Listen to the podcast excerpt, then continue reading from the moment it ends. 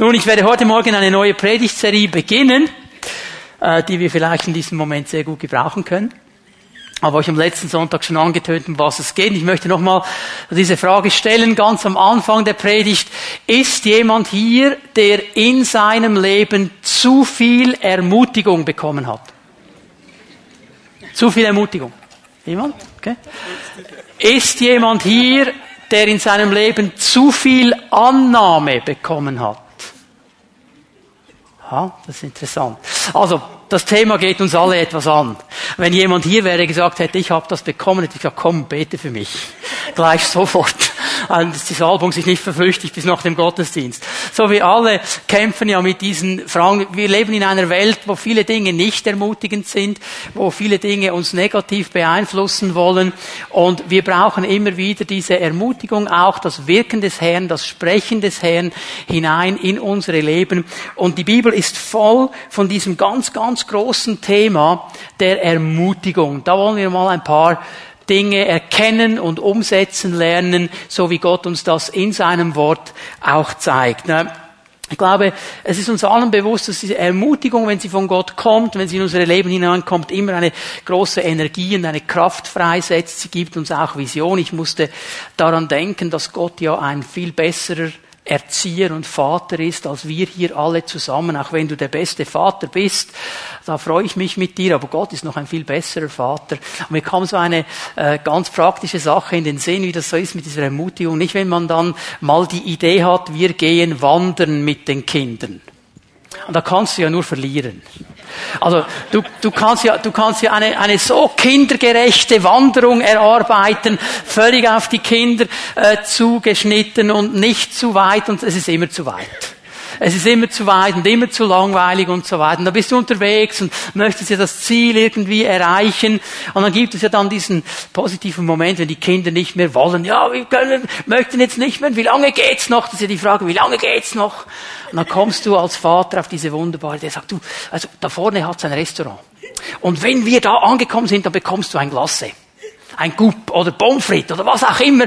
Sag ja nie, zwei Kilometer, hast du auch immer verloren, sag, da vorne ist ein Restaurant. Und dann plötzlich ist die Energie wieder da. Jetzt ein Glasse Vision. Nicht? Er Ermutigung, da gibt's ein Glasse, jetzt habe ich wieder neue Vision.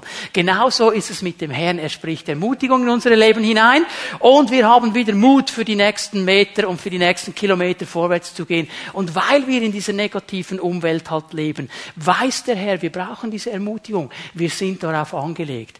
Nur geht es darum, dass wir von der Bibel her verstehen, was Ermutigung denn wirklich bedeutet.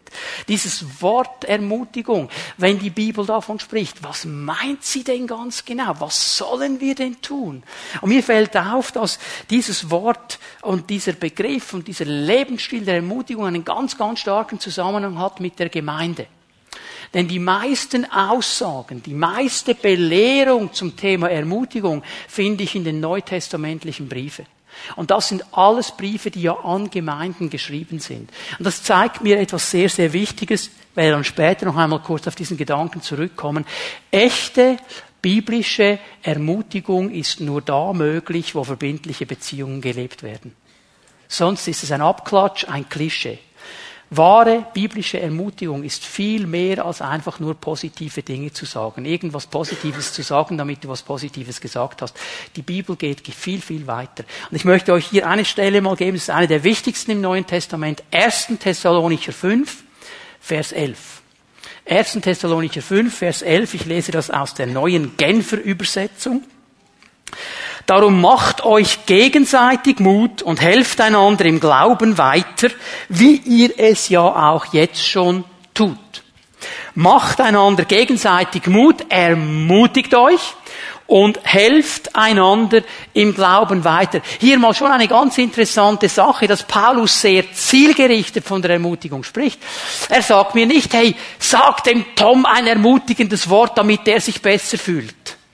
Das ist nicht die Ebene, die er anspricht. Er sagt, damit er im Glauben weiterkommt, damit er im Glauben wächst. Das ist seine Zielrichtung. Ermutigung hat das Ziel, im Glauben vorwärts zu kommen. Veränderung, dass der Glaube stark wird, dass der Glaube lebendig bleibt. Das ist das große Ziel. Also nicht einfach nur auf einer seelischen Ebene, damit ich mich gut fühle. Auch das ist eine Komponente. Und diese Komponente wird zu sehr überbetont in unserer Gesellschaft. Aber das ist nicht die Zielrichtung, die Paulus hier anstrebt. Er sieht etwas viel anderes. Er sieht den Punkt, wir wollen im Glauben weiterkommen. Wir wollen wachsen. Und da sollt ihr euch ermutigen. Da sollt ihr miteinander einen Weg gehen und einander Mut zusprechen. Der erste Punkt, den wir uns anschauen miteinander, ist mir wichtig, dass wir den verstehen. Einander zu ermutigen ist ein göttlicher Auftrag. Einander zu ermutigen ist ein göttlicher Auftrag. Das ist nicht irgendwie äh, jemand herausgefunden, ja, äh, die Atmosphäre in einer Gruppe ist besser, wenn alle positiv sind. Das stimmt schon auch. Aber das war nicht der Punkt hier. Der Punkt war, dass Gott von Anfang an als einen göttlichen Auftrag uns berufen hat zu ermutigen, weil er uns geschaffen hat und weil er weiß, wie wir geschaffen sind und weil er weiß, dass wir diese Ermutigung brauchen, weil wir so schnell durch Dinge um uns herum abgelenkt werden, nach unten gezogen werden. Er aber weiß, wie wichtig das ist, immer wieder diese Vision zu haben und diesen Blick nach vorne. Sprecht einander gegenseitig Mut zu. Das ist göttlicher Auftrag. Und Paulus braucht hier in 1. Thessalonicher 5, Vers 11 ein interessantes griechisches Wort, das ist das Wort Parakaleo. Und dieses Wort hat eine ganz, ganz breite Bedeutung. Die möchte ich euch zeigen, weil wir müssen die Breite dieses Begriffes verstehen, um Ermutigung richtig zu verstehen. Die meisten älteren Übersetzungen haben hier das Wort ermahnen ermahnt einander. Und für uns heißt das natürlich sofort der lange Zeigefinger, wir wissen noch, vor allem die Leute in meiner Generation, was Ermahnen ist. Die Lehrer haben das noch gerne gemacht. Wir hatten einen Lehrer, der hatte einen Geigenbogen. Und wenn du noch nicht zugehört hast, hat er mit dem Geigenbogen ermahnt und das hat wehgetan. Ich habe nie im Leben so eine Ohrfeige bekommen wie von diesem Lehrer. Das hat gesessen. Ich habe sie auch verdient, ganz ehrlich. Also ich hätte es mir ein bisschen anders gewünscht, aber ich habe sie verdient, muss ich auch sagen. Das war die Ermahnung zu dieser Zeit. Und die älteren Übersetzungen, Elberfelder, äh, Luther, Menge, und die haben noch ermahnen. Die neueren Übersetzungen, wie die neue Genfer, gute Nachricht, die nehmen den Moment hier raus, einander Mut zusprechen, einander ermutigen. Aber wir werden jetzt gleich sehen, dass dieses Wort breiter ist als einfach nur der Moment, ich mache dir Mut und ich sage dir etwas Liebes und etwas Positives. Äh, vier Bedeutungen dieses Wortes. Es bedeutet einmal, jemanden zu ermutigen, ihn aufzubauen, ihn zu trösten. Das die Komponente der Worte. Wenn Paulus in 1. Korinther 14, Vers 3 von der Gabe des prophetischen Redens spricht, dass diese prophetische Rede eben ermutigt. Das ist genau das der Gedanke. Da spricht Gott durch einen Bruder, durch eine Schwester in ein Leben hinein, prophetisch. Profero bedeutet, ich spreche im Auftrag eines anderen. Also Gott spricht durch diesen, diese Person hindurch und er ermutigt dich, er will dir helfen. Ist die Komponente von Trost. Wenn wir in einer Situation sind, wo wir traurig geworden sind, wo Situation nicht so gelaufen ist, wie wir uns wünschen, gefangen in dieser Traurigkeit, Traurigkeit. Das ist wie ein, ein Gefangensein. Da kommt man oft nicht mehr vorwärts. Da sieht man nur noch diese Trauer. Dann sieht man vielleicht nur den Verlust. Und da hinein ein Wort zu sprechen, sagt, hey, ich verstehe deinen Verlust. Ich verstehe deine Situation. Aber hör mal, mit dem Herrn geht's weiter. Er ist hier. Er hat dich nicht vergessen. Komm, diesen Trost zuzusprechen, Mut zu machen, weiterzugehen. Das ist eine ganz starke Komponente dieses Wortes, einander Dinge zusprechen. Wenn wir uns sehen, einander einander Dinge sagen. Ganz, ganz wichtige Komponente. Eine zweite Komponente dieses Wortes ermutigen bedeutet jemand an seine Seite rufen, jemanden zur Hilfe rufen. Ich gebe euch hier eine Bibelstelle aus Apostelgeschichte 8. Vers 31 ist eine ganz interessante Sache.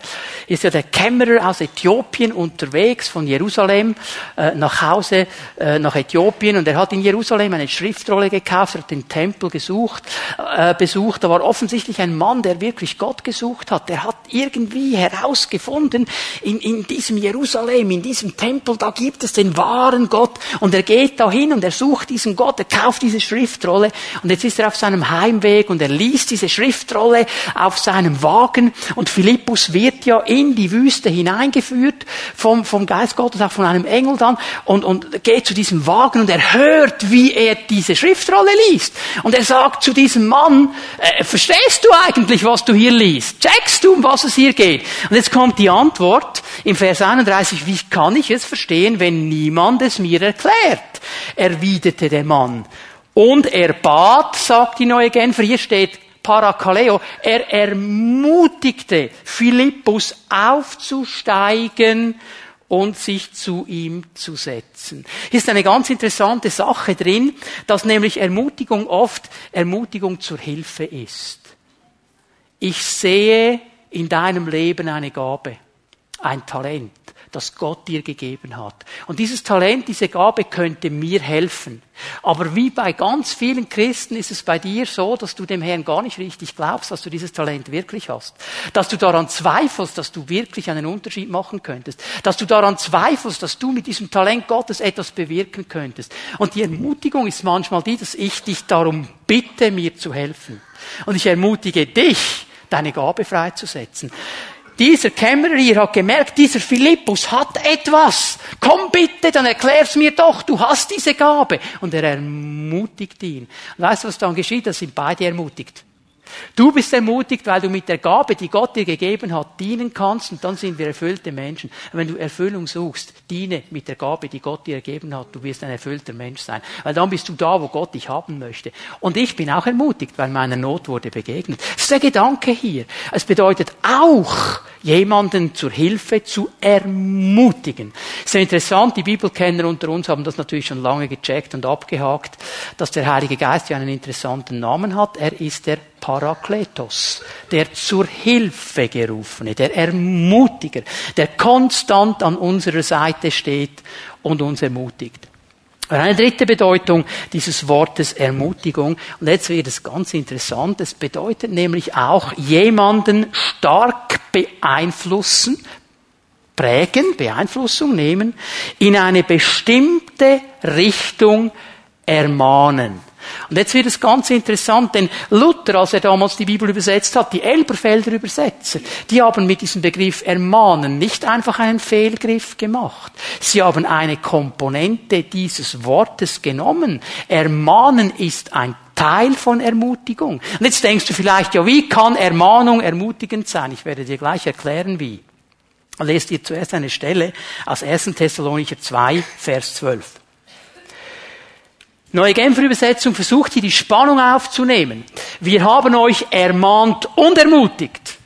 Ermahnt und ermutigt. Ja, das ist beides da drin und mit allem Nachdruck daran erinnert, wie wichtig es ist, ein Leben zu führen, durch das Gott geehrt wird. Er ist es ja, der euch dazu beruft, an seinem Reich und an seiner Herrlichkeit teilzuhaben. Paulus blickt hier zurück auf seinen Dienst in Thessalonich. Er war ja nur eine kurze Zeit in dieser Gemeinde, etwa zwei Wochen. Dann musste er weiterziehen, weil Verfolgung gekommen ist. Er hat die Gemeinde gegründet, musste dann aber weitergehen. Und jetzt nimmt er einen Rückblick hier auf diesen Dienst und sagt, ich habe euch ermutigt und ermahnt, ich habe beides gemacht. Im biblischen Kontext, bitte hör mir gut zu, das ist ganz wichtig, dass wir das verstehen, weil wir tendieren dazu, einseitig zu sein. Im biblischen Kontext ist Ermutigung völlig ausbalanciert. Es hat beide Elemente. Den positiven Zuspruch, aber auch den Anspruch. Die Ermutigung oder eben dieses schreckliche Wort Ermahnung, das gar nicht so schrecklich ist, wenn wir es richtig verstehen. Paulus hat beides getan. Bei Gott halten sich Zuspruch und Anspruch immer die Waage. Immer. Gott ist nicht ein Gott, der nur zuspricht.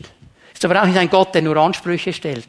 Bei ihm hält sich immer beides die Waage. Er spricht zu.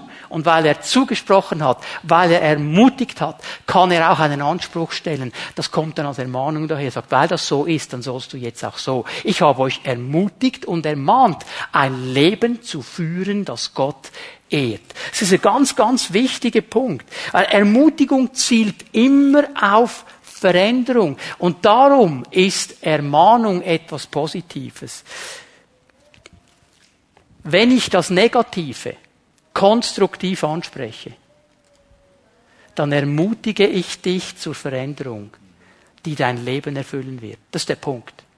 Es geht nicht darum, das Negative hervorzuholen, um das Negative groß zu machen. Es geht darum zu sagen, hey, ich möchte dich ansprechen in diesem Bereich und ich gebe dir den Zuspruch, geh auf den Weg Gottes. Das ist das Genialste, was du tun kannst. Sie sind beide Elemente drin und wir dürfen die nicht einfach auseinandernehmen. Ich komme aus einer Generation, da gab es den Zuspruch eigentlich gar nicht, nur den Anspruch. Und viele sind daran zerbrochen. Weil sie das Gefühl haben, ich kann nichts, ich bin nichts, ich werde nie genügen. In meiner Generation, wenn etwas gut war, wurde es nicht gesagt. Die Mutter hat jahrzehntelang genial gekocht. Wenn alles gut war, hat doch niemand was gesagt. Aber wehe, der Salz hat mal gefehlt. Ja, muss ja nicht sagen, wenn alles gut ist, oder? Falsch. Die Generation heute kennt nur noch den Zuspruch. Die können mit Anspruch nicht mehr umgehen. Die geben sofort auf, wenn du etwas in Frage stellst. Was bist du für einer, dass du mir eine Frage stellst? Geht dich doch gar nichts an. Beides völlig falsch. Wir werden kein erfülltes Leben führen, wenn wir auf einer Seite vom Wagen fallen. Wir brauchen die Einmittung, biblische Ermutigung, die auch mal positiv das Negative anspricht mit dem Ziel, dass Veränderung in dein Leben und in mein Leben hineinkommt. Das ist Ermutigung. Eine vierte Bedeutung, jemanden Raum geben, ist der Gedanke der Annahme, ihn freundlich und kollegial behandeln. Und der Zusammenhang ist interessant. 1. Timotheus 5. Vers 1 und 2. Wenn du einen älteren Mann ermahnen musst, dann fahre ihn nicht heftig an, sondern rede so mit ihm, als wäre er dein Vater. Jüngere Männer ermahne wie Brüder, ältere Frauen wie deine Mutter und jüngere Frauen wie Schwestern mit aller gebotenen Zurückhaltung. Paulus hatte, oder äh, Timotheus vielmehr hier als Gemeindeleiter in Ephesus, bekommt von Paulus, seinem geistlichen Mentor, den Auftrag zu ermahnen als Teil der Ermutigung. Aber er sagt ihm, wie das geht, in einem kollegialen, familiären Rahmen. Gib dieser Person Raum, nimm sie an, du musst es ansprechen. Er sagt nicht, du bist ein älterer Herr, den musst du nicht ansprechen. Der Herr sagt ihm das schon, er sagt, sprich ihn an, aber anständig mit einer positiven Ausrichtung, mit einer Ausrichtung der Veränderung, mit dieser positiven Grundausrichtung der Ermutigung, die immer ermutigt zur Veränderung, die immer ermutigt, im Glauben vorwärts zu gehen. Aber wir merken hier, und es ist mir ganz, ganz wichtig, dass wir diesen Gedanken mitnehmen, Ermutigung, biblische Ermutigung ist eine ganz breite Palette von Dingen, die aber immer ein Ziel hat. Ich will, dass du dich positiv verändern kannst. Ich will, dass du vorwärts gehen kannst. Ich will, dass du stark wirst in deinem Glauben. Ich will, dass du mutig vorwärts gehst. Ich will, dass du weißt, wer du sein darfst in Jesus Christus. Und wir müssen hier ehrlich genug sein, wenn in meinem Leben negative Dinge sind, wenn in meinem Leben Dinge sind, die der Herr so nicht will und er mich darauf anspricht, dann spricht er mich darauf an, weil es genau diese Dinge sind, die mir die geistliche Autorität rauben. Weil es genau diese Dinge sind, die mir die Sicherheit im Glauben rauben. Weil es genau diese Dinge sind, die der Teufel mir unter die Nase reiben wird, wenn ich irgendwann Schritte für den Herrn tun werde. Also, du möchtest jetzt noch Zeugnis geben, du bist ruhig mit deinem Lebenswandel. Schnauze. Ich weiß genau, er hat recht. Das ist der Punkt. Und darum ist es immer eine Veränderung zum Positiven. Ermutigung. Ermutigung. Hier in 1. Thessalonicher 5.1 5.11, äh, vielmehr gehen wir noch einmal zurück, 1. Thessalonicher 5.11, möchte euch vier Gründe kurz zeigen, dieser Zusammenhang ist sehr, sehr wichtig. Ermutigung und Endzeit gehören zusammen. In den Kapiteln 1. Thessalonicher 4, 1. Thessalonicher 5 redet Paulus fast ausschließlich nur von der Endzeit. Von dieser Zeit, die vor uns liegt. Die erleben wir jetzt im Moment noch nicht. Das ist nur etwas, was wir im Glauben haben. Es ist eine Zeit, die kommen wird, wo der Herr seine Gemeinde zu sich holen wird, wo er sichtbar wiederkommen wird auf dem Ölberg, wo eine Zeit der Trübsal sein wird, wo der Antichrist aufstehen wird, Wir werden über diese Dinge am Ende dieses Jahres dann noch reden, ein bisschen detaillierter, über diese Zeit, über die wir heute fast nicht mehr sprechen und hier eine Vision verloren haben und eine Zielführung verloren haben und eine Ermutigung verloren haben. Wenn wir die Welt uns anschauen, wie sie jetzt ist, wenn wir nur die Nachrichten konsumieren, dann könnten wir gleich zusammenpacken. Weil überall scheint es nur äh, zu knallen und zu explodieren und auseinanderzufallen und alles, was Sicherheit war, bricht zusammen und nichts scheint mehr stabil. Da könntest du sagen, boah, packen wir doch zusammen, was gibt's hier noch für eine Hoffnung? Aber Christen sind ermutigt, vorauszuschauen und die Hoffnung in Jesus Christus zu ergreifen. Die Hoffnung nämlich, dass er kommen wird und mich abholen wird. Ich weiß nicht, was deine Zukunftshoffnung ist. Ich gehe nicht den Bach runter. Ich gehe zum Herrn rauf. Und er holt mich ab. Und das ermutigt mich, heute klar zu leben. Das ermutigt mich, meinen Blick immer wieder auf diese Dinge zu richten. 1. Thessalonicher 4, Vers 18. Zusammenhang der Entrückung.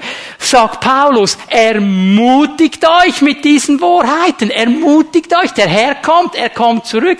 Und ich musste daran denken, auch schon im ersten Gottesdienst habe ich das gesagt, wie die ersten Christen angestoßen haben. Wisst ihr, was sie gesagt haben, wenn sie angestoßen haben? Maranatha. Der Herr kommt zurück.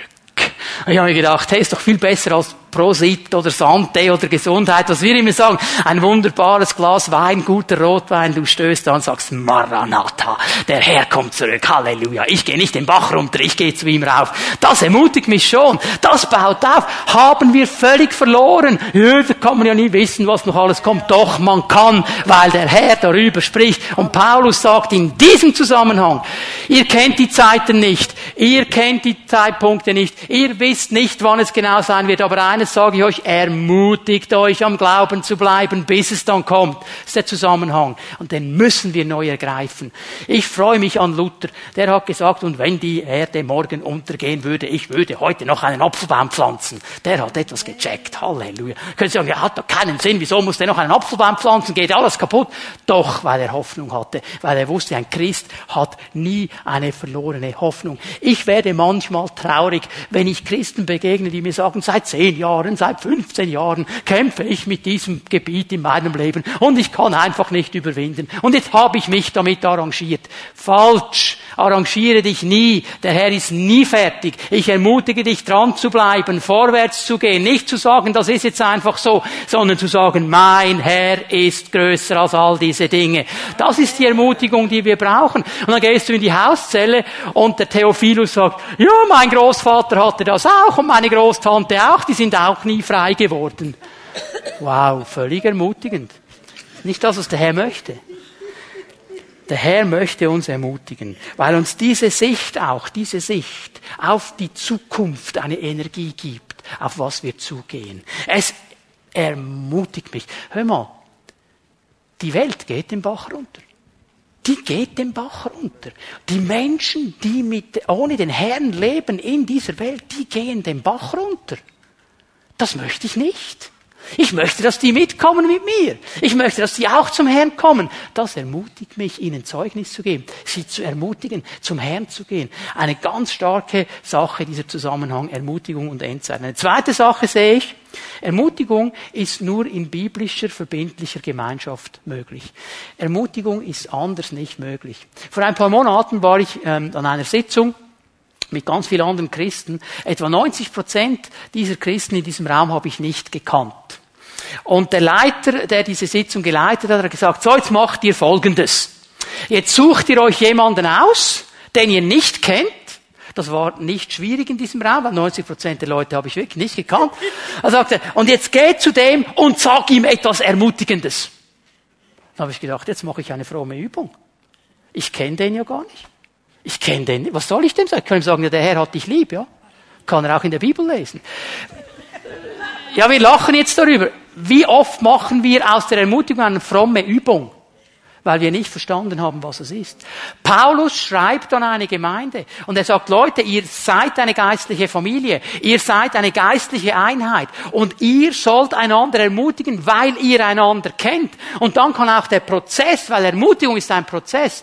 Ich brauche manchmal immer wieder Ermutigung. Es gab Gebiete in meinem Leben, es gibt sie noch heute, da brauchte ich immer wieder und brauche immer wieder Ermutigung. Bleib dran, bleib dran, bleib dran. Weil manchmal haben wir einen Sieg und wir gehen vorwärts und ein paar Meter weiter vorne fallen wir wieder hin. Und da brauchen wir Ermutigung, aufzustehen und nicht aufzuhören. Das ist ein Prozess und der wird nur dann, der wird nur dann funktionieren, wenn wir in einer verbindlichen Gemeinschaft sind. Wisst ihr, an wie vielen Konferenzen mir schon Leute, sind Leute gekommen, die habe ich noch nie gesehen, sagen, oh, ich sehe über deinem Leben. Und dann haben sie mir die gewaltigsten Prophetien prophezeit, was alles noch geschehen wird mit meinem Leben. Und ich habe gesagt, danke Herr, wunderbar. Ich sehe die nie mehr. Ich sehe die nie mehr. Aber weißt du, mein Bruder in der Hauszelle, der prophetisch über mein Leben spricht, der wird auch nachfragen. Und der wird ermutigen. Wenn dann der Lei nicht mehr dran bleibt, dann sagt er ihm, hey Lei, der Herr hat dir doch gesagt, dranbleiben, dranbleiben, dranbleiben. Funktioniert nur so funktioniert nur so. Und wir sollten aufhören, fromme Übungen zu machen und das Echte zu machen. Echte Ermutigung in dieser verbindlichen Gemeinschaft.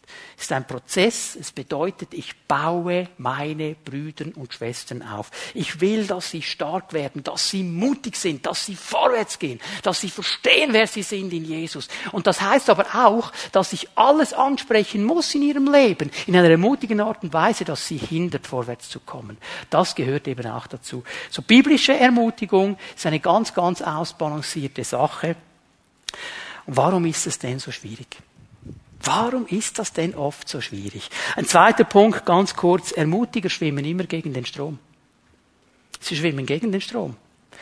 Es scheint so viel einfacher, negativ zu reden als positiv. Es ist interessant, dass wir irgendwo viel mehr am Negativen interessiert sind als am Positiven. Ist euch mal aufgefallen, dass negative Schlagzeilen viel schneller aufgenommen werden als positive? Wenn jemand eine negative Schlagzeile in einer Zeitung hat, dann sind die Leute sofort, boah, boah, boah, und dann sind wir da. Das Positive, das ist oft gar nicht so relevant. Das, ja, das Negative, das ist ja schlimm, und da sind wir dann dabei. Und oft sind wir eben so geprägt. Eben, dass halt nichts Positives gesagt wurde. Dass halt einfach zur Kenntnis genommen wurde, was gut war, aber wenn etwas nicht stimmte, dann wurde es gesagt. Und du könntest ein bisschen mehr und könntest dich noch anstrengen. Ja, ist nicht schlecht, ein Fünfer in Mathe, sagt der Vater, ist nicht schlecht, aber du könntest einen Sechser bringen. Ja, das ist völlig ermutigend.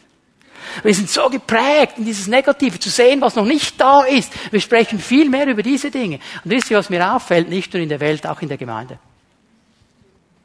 Auch in der Gemeinde sind die negativen Schlagzeilen irgendwie viel interessanter als die positiven.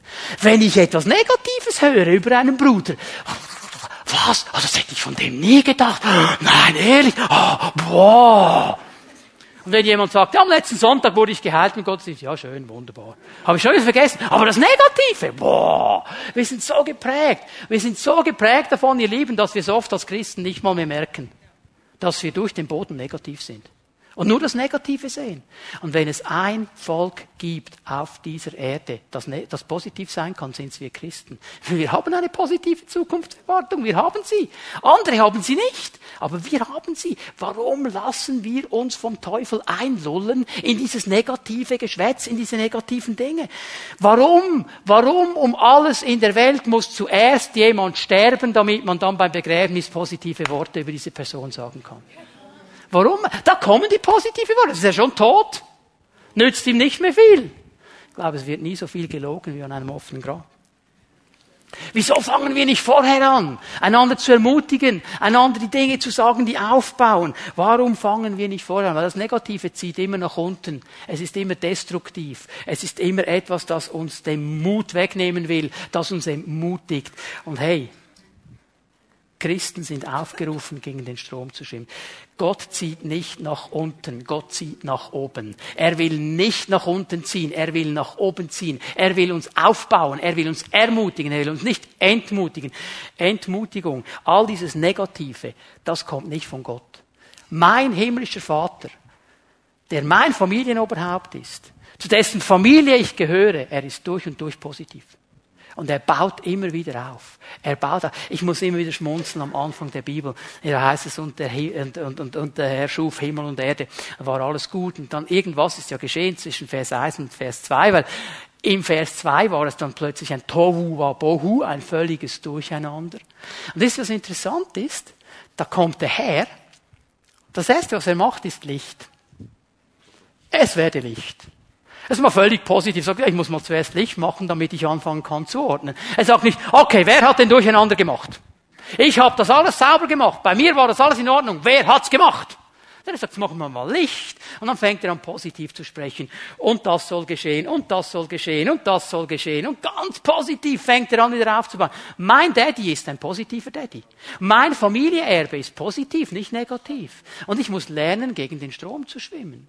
Ich muss lernen, gegen den Strom zu schwimmen. Ich muss verstehen, dass das Negative, das, was nach unten zieht, das, was destruktiv ist, das, was entmutigt, vom Teufel kommt. Der kann ja nur kopieren, der kann nur nachmachen, der kann nicht selber etwas Positives aufbauen.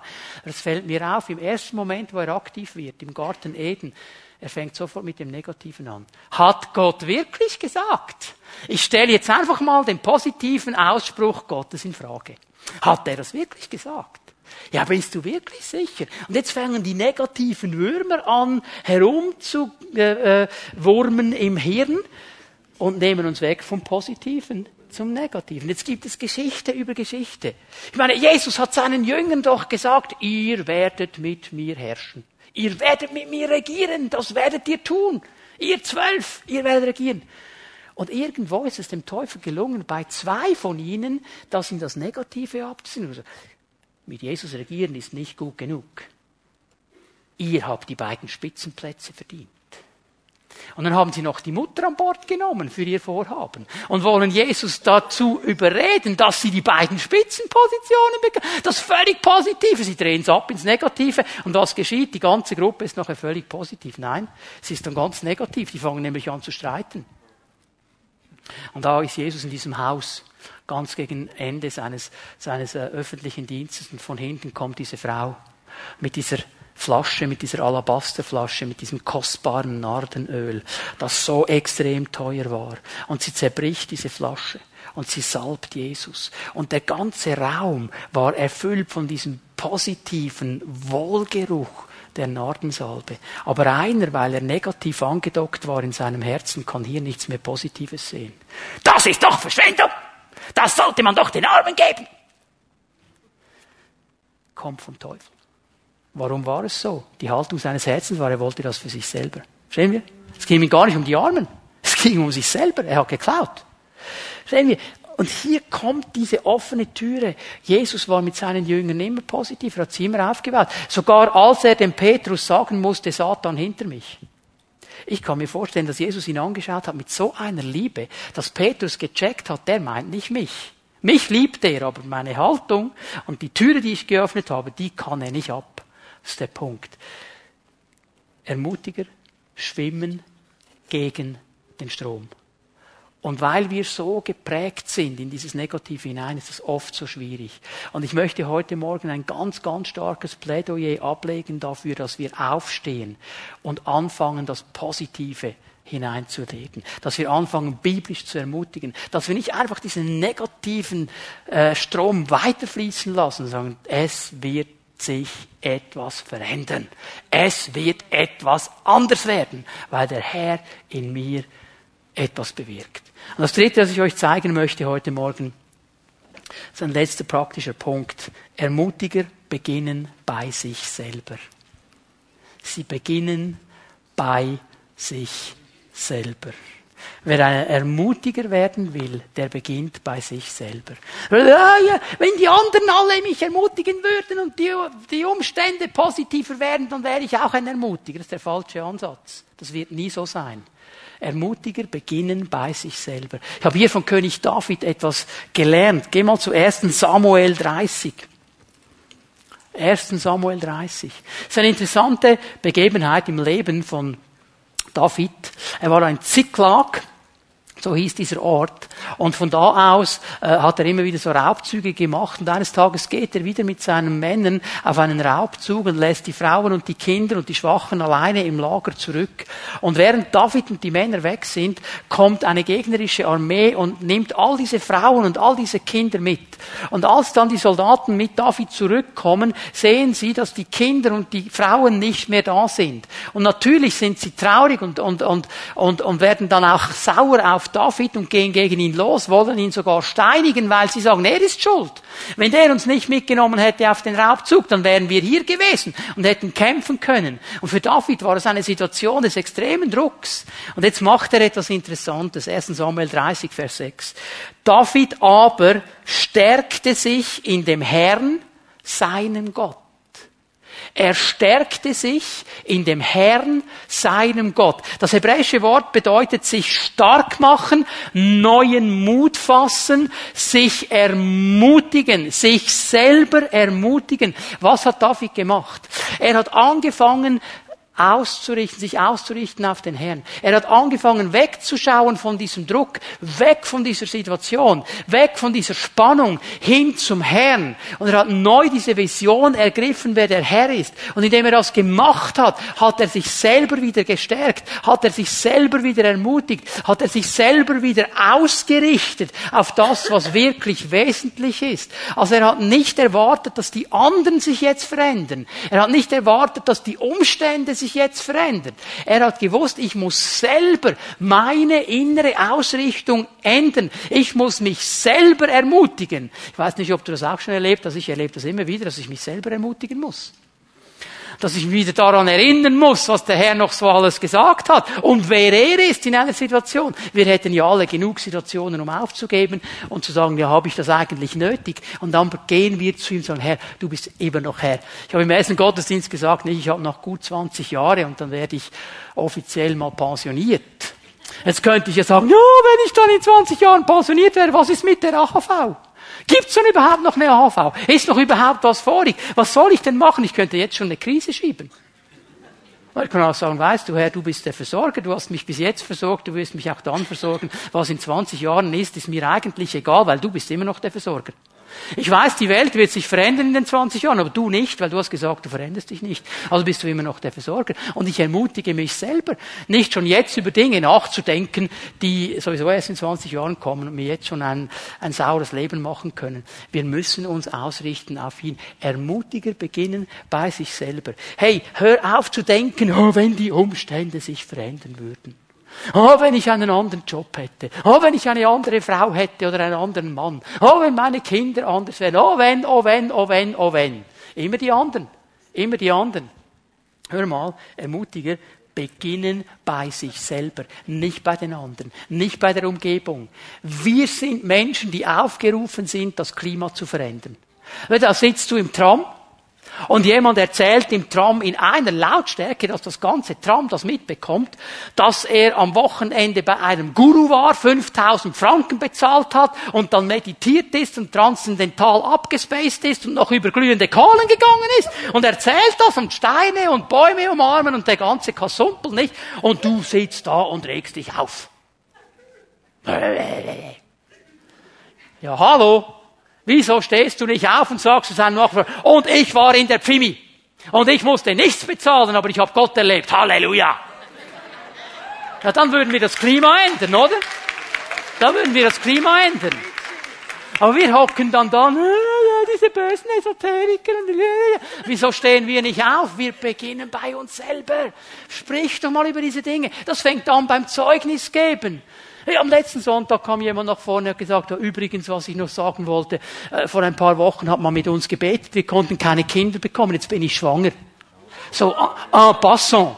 Aber das ermutigt und weißt du, wenn du das nächste Mal da mit jemandem betest, boah, aber dann hast du dann Pfeffer weil das hat funktioniert. Halleluja. Wir brauchen das, einander so aufzubauen, einander zu stärken. Wenn wir zusammenkommen, sagen, hey, der Herr kann diese Dinge verändern. Gib nicht auf, halt fest an ihm. Er ist stärker als diese Dinge. Und wenn du siebenmal auf die Schnauze gefallen ist, dann steh wieder auf und geh mit dem Herrn vorwärts.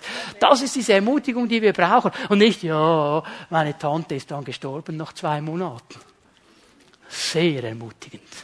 Wir bauen auf, aber nicht aus einer seelischen Perspektive, sondern aus dieser Sicht zu ihm. Er stärkte sich selber im Herrn. Er stärkt. Ich muss euch ehrlich sagen, als Gemeindeleiter gibt es so Zeiten, wo man sich sagt, wieso tue ich mir das eigentlich an? Warum mache ich das eigentlich? Ich könnte ja eigentlich auch etwas anderes machen. Und dann muss ich mich immer wieder neu ermutigen und stärken im Herrn. Weil ich weiß, ich mache es, weil er mich berufen hat. Es braucht diese Zeiten, verstehen wir? Es braucht diese Zeiten. Und das müssen wir lernen, weil es beginnt bei uns. Matthäus 7, Vers 12. Das können die meisten ja auswendig, die sogenannte goldene Regel, nicht? Behandelt eure Mitmenschen in allem so, wie ihr selbst von ihnen behandelt werden wollt. Möchtest du ermutigt werden? Sei ein Ermutiger. Möchtest du angenommen sein? Sei ein Mensch, der andere annimmt. Behandle sie so, wie du behandelt werden möchtest. Das Prinzip von Saat und Ernte. Aber wisst ihr, wir sind ja so, äh, wenn wir jetzt unterwegs wären über Land und du siehst da einen Bauer und du hast gerade Zeit, denkst, jetzt werde ich mal mit dem ein bisschen quatschen, würde mich noch interessieren, der steht da auf seinem Feld. Und du gehst hin und sagst, ja, guten Tag, Herr Bauer, ähm, was machen Sie? Und er sagt, ja, ich glaube für eine Ernte. Ich glaube für eine Ernte. Es wird eine Ernte kommen. Halleluja, ich glaube für eine Ernte. Und du sagst, ja, super, haben Sie gesät? Nein, ich glaube für eine Ernte. Halleluja, ich glaube für eine Ernte. Halleluja. Viele Christen sind genauso, die glauben für die Ernte, säen. Wird nie funktionieren, wird nie funktionieren. Oder die Spezialisten sagt er, ich glaube für eine Weizenernte. Und du sagst, ja, haben Sie Weizen gesät? Nein, Hirse. Ja, wir lachen darüber. Wie oft machen wir das als Christen genauso? Behandle die anderen so, wie du behandelt werden möchtest. Prinzip von Saat und Ernte. Wenn du ein Ermutiger, also wenn du Ermutigung bekommen willst, sei ein Ermutiger. Fang an, andere aufzubauen. Fang an, positiv hineinzusprechen. Fang an, positiv zu ermahnen. Fang an, das umzusetzen, was Paulus und die anderen Schreiber des Neuen Testamentes uns sagen. Wie kann das geschehen? Es gibt ganz zwei einfache Schritte, die ich euch noch zeigen möchte. Es fängt damit an, dass du eine Entscheidung triffst. Ja, das ist ja so einfach, ja. Es beginnt alles mit einer Entscheidung. Die Entscheidung nämlich, dass du beschließt, ich werde ein Ermutiger sein. Herr, was an mir liegt, ich will ein Ermutiger sein. In meiner Familie, in meiner Ehe, am Ort, wo ich wohne, an meiner Arbeitsstelle, in der Hauszelle, im Gottesdienst, im Tram. Ich will ein Ermutiger sein. Und das bedeutet vielleicht, dass du sagst, okay, ich werde nicht gleich eine Antwort geben. Ich werde einfach mal einen Moment ruhig sein und überlegen, was ich jetzt sage. Was kann ich sagen, das aufbaut? Ist eine Entscheidung. Und diese Entscheidung müssen wir immer wieder treffen. Also stehst du auf am Morgen und beim, beim Aufstehen so und kommt dieser Knack so, und, das, und der Rücken tut weh und die Nase läuft und du sagst, ja, fängt ja schon gut an, dieser negative Tag. Du kannst es auch positiv drehen, sagen, Halleluja, Herr, du sitzt auf deinem Thron, du hast keine Rückenschmerzen. Du hast keine laufende Nase. Dir geht es gut und du bist fröhlich. Halleluja. Und ich werde mich anstecken lassen von dir. Das ist meine Entscheidung. Das ist meine Entscheidung. Aber wir sind oft wie Jona. Der war sauer, dass Gott eine ganze Stadt rettet. Gott hat ganz Ninive gerettet. Da wurde der sauer. Er hat ja gewusst, dass du gnädig bist. Er konnte das nicht ab. Aber dann kommt dieser Rizinusstrauch. Und an dem hat er so eine Freude gehabt dass er eine Krise schiebt, als der Rizinusstrauch zusammenfällt. Gott hat einen Wurm geschickt und der Rizinusstrauch geht ein und der schiebt eine Riesenkrise. Und der Herr sagt ihm, Jonah, Ninive ist dir egal, aber der Rizinusstrauch, unsere Perspektive ist manchmal so verschoben. Dieses kleine Würmchen in meinem Leben führt dazu, dass alles nicht mehr gut ist und der Herr inklusive. Wir haben eine verschobene Perspektive. Dann müssen wir uns entscheiden, positiv zu sehen. Zu sehen, was der Herr hat. Positiv vorwärts zu gehen. Mit ihm, der auf dem Thron sitzt und der mit uns vorwärts geht. Und das Zweite, und ich weiß, das ist unpopulär, was ich jetzt sage, und ich weiß, dass wir oft als Christen das Gefühl haben, das dürfen wir gar nicht. Ich werde dir biblisch belegen, dass du das darfst. Geh entmutigen aus dem Weg. Geh entmutigen aus dem Weg. Du musst dir als Christ nicht alles anhören. Das musst du nicht. Es gibt keine Verpflichtung, dass du dir jeden negativen Dreck anhören musst. Auch wenn es ein Bruder, eine Schwester ist, die das erzählen. Du hast keine Verpflichtung. Manchmal haben wir das Gefühl, ich muss dem doch zuhören, das ist mein Bruder, meine Schwester. Nein, musst du nicht. Lass uns mal zu Markus gehen. Markus 5, Vers 36. Markus 5, Vers 6. Ich zeige euch, dass Jesus das gemacht hat. Wir sind hier in dieser ganzen Begebenheit drin, wo Jairus zu Jesus gekommen ist und er hat ihm gesagt, Jesus, meine, meine kleine Tochter ist krank. Wenn du kommst und ihr die Hand auflegst, wird sie leben. Das war sein Glaubensbekenntnis. Wenn du kommst, ihr die Hand auflegst, wird sie leben. Und Jesus hat gesagt, ich komme. ich komme. Und er ist mit Jairus unterwegs zu seinem Haus und auf dem Weg kommt er diese Frau mit der Blutkrankheit, fasst Jesus von hinten an, wird geheilt und durch das kam ja dann die Verspätung auch ein bisschen, weil sie nicht so schnell vorwärts kamen und als sie weitergehen, kommen die Knechte des Jairus aus seinem Haushalt und sie sagen, hey, hey Jairus, du musst den Herrn nicht mehr mitnehmen, sie ist gestorben. Vorbei, ist tot, muss nicht mehr, muss nicht mehr kommen, muss nicht mehr kommen. Und jetzt gebe ich euch die wörtliche Übersetzung dieses Verses 36. Wer von euch die neue Genfer Übersetzung hat, schaut mal die Fußnote an. Die neue Genfer Übersetzung hat eine Fußnote, wo die wörtliche Übersetzung steht. Und jetzt merken wir, wie die Übersetzer hier Mühe hatten, diesen Gedanken aufzunehmen, weil er scheint uns so unchristlich zu sein.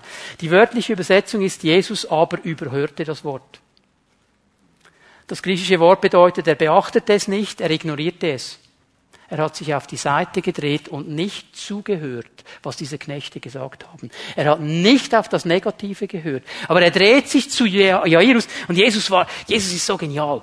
Im, im, Im Griechischen stehen hier nur vier Buchstaben. Angst, nein, Glaube, ja. Punkt. Jesus braucht nur vier Worte. Er sagt Jairus, Angst, nein, Glaube, ja. Mit anderen Worten, dieses Negative hat nur ein Ziel, dir Angst zu machen dass jetzt alles vorbei ist, dass das Ziel nicht erreicht wird, dass es vorbei ist, finito. Was hast du gesagt? Was war dein Glaubensbekenntnis? Wenn du in mein Haus kommst und die Hände auflegst, wird sie leben. Das war dein Glaubens. Bleib dran an diesem Glaubens. Bleib dran an diesem positiven Glaubensbekenntnis. Hör nicht auf das Negative. Jesus hat nicht zugehört. Er hat es ignoriert. Hör mal, wenn irgendjemand kommt und ist mir egal, wie dieser Bruder heißt, und er will dich negativ runterziehen, du musst dir nicht das anhören. Das musst du nicht. Du darfst sagen, hör mal, lieber Bruder, ich hab dich lieb, aber diesen Dreck höre ich mir nicht an. Punkt. Weil das, was wir hören, prägt uns. Wenn du zu Markus 4 gehst, Markus 4, Vers 24, Jesus hat dieses Thema immer wieder aufgenommen. Achtet auf das, was ihr hört. Achtet auf das, was ihr hört. Warum? Weil es uns prägt. Weil es uns prägt. Was wir hören, prägt uns. Und Jesus sagt, pass auf, was du hier reinlässt. Pass auf. Wenn du hier den ganzen Tag nur das Negative reinlässt, dann wird das Negative auch rauskommen dann wirst du negativ geprägt sein. Dann wirst du nach unten gezogen werden. Pass auf, was du hörst.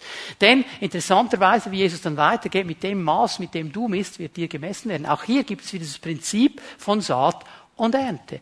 Das wird uns prägen. Und weißt du, Du kannst nicht das Gefühl haben, dauernd negative Dinge zu konsumieren und trotzdem positiv zu sein. Das wird nicht funktionieren. Das wird nicht funktionieren. Das, was wir reinlassen, das wird uns prägen. Und darum setze ich hier einen ganz, ganz klaren Aspekt. Sage, hör mal, du musst dir diese Dinge nicht anhören. Du musst sie nicht anhören. Das hat nichts zu tun mit christlicher Nächstenliebe, wenn du dir das anhörst. Also was würdest du sagen, wenn denn, ich weiß nicht, wer von euch einen Bauern in der Nachbarschaft hat, aber stell dir mal vor, dein Bauer in der Nachbarschaft, der kommt bei dir an mit dem Güllenwagen stellt ihn vor deinem Schlafzimmerfenster ab und kippt die ganze Gülle in dein Schlafzimmer. Und sagst, Halleluja, Halleluja, das ist christliche Nächstenliebe. Ist es nicht. Aber wir hören andauernd uns die Gülle an. Wir hören es uns andauernd an. Und dann fragen wir uns, warum alles stinkt um uns herum. Achte auf das, was du hörst. Und du musst dir diese Dinge nicht anhören. Und ich möchte dich hier ermutigen, geh den Entmutigen aus dem Weg. Lass doch die ihren eigenen Club machen. Den Entmutigungsclub von mir aus sollen sie das tun. Ich möchte im Ermutigerclub sein. Ich möchte nach oben gehen, nicht nach unten. Ich möchte aufgebaut werden, nicht niedergerissen. Ich möchte mit dem Herrn vorwärts gehen und sehen, was er für mich bereithält und nicht darüber sprechen, wie schlimm das alles noch wird und alles untergeht.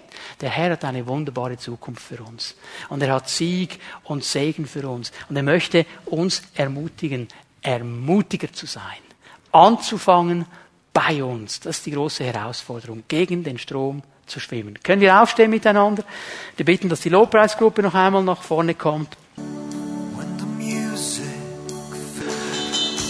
Danke, Jesus, dass du deine Gemeinde liebst. Danke, dass du uns liebst und dass du uns den Segen des Himmels geben willst. Danke, dass du uns bestimmt hast dazu, auch Ermutiger zu sein.